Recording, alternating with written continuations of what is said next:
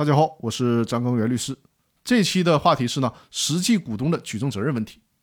实际出资人行使股东权利，一般是通过制定和修改公司章程、列席股东会、委派董监高等方式呢，来实际的行使股东权利。具体的行使方式有两种，一种是呢，由名义股东代替其行使股东权利，但是名义股东实际上呢，向半数以上的其他股东披露了这种代持的关系。明确的告诉其他股东自己是代替某某来行使股东权利的，自己是听命于某某实际股东在参与公司的决策，甚至连投资收益都是归实际股东的。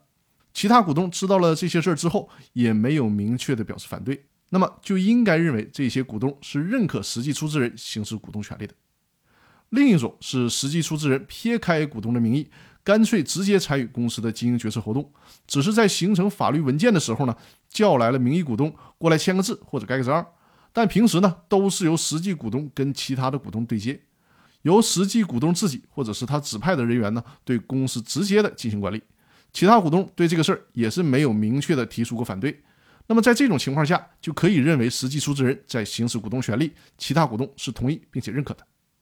从实际出资人证明自己股东身份的角度呢？具体的举证包括从公司分配利润，其指派的人员参与公司的经营管理，证明这些基本就可以了。如果其他的股东提出异议，就得由其他股东自己来举证证明自己提出过反对意见，不认可实际出资人的股东身份，也就是说由其他股东来承担举证责任，进行反向的证明才可以。那好，今天的音频就分享到这里，更多内容我们下期继续。感谢各位的收听。